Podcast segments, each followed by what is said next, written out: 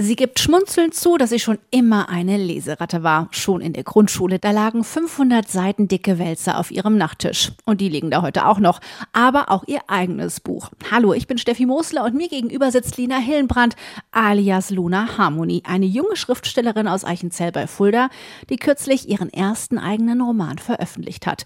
Und Lina, du hast verraten, dass du schon immer ganz viele Ideen für ein eigenes Buch im Kopf hattest. Ich habe schon immer gern Geschichten tatsächlich geschrieben und deswegen wollte ich halt irgendwann natürlich nicht mehr mit Puppen spielen. Dann dachte ich mir halt, ich möchte ja auch meine Fantasie irgendwie anders freien Lauf lassen und dementsprechend äh, kam das dann einfach, dass ich gedacht habe, ich schreibe einfach mal auf, was ich so denke. Wir sitzen hier im Wohnzimmer an einem großen Holztisch. Hier wurde viel getippt und der Familie vorgelesen.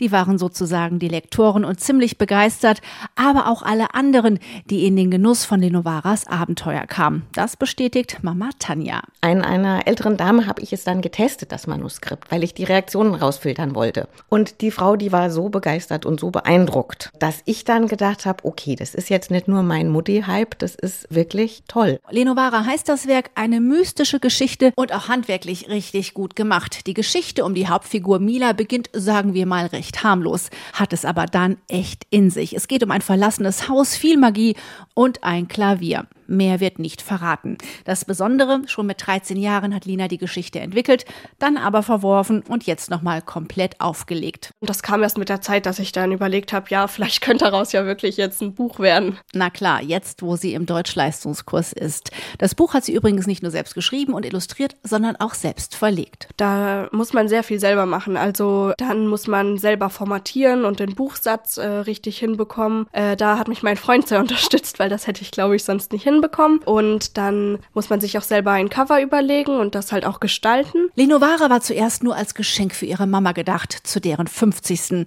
Ein sehr persönliches Geschenk. Mittlerweile sind einige hundert Exemplare schon verkauft. Und Lina, alias Luna, sitzt schon an Band 2. Wir dürfen sehr gespannt sein, wie es mit Lenovara weitergeht. Steffi Mosler aus Eichenzell.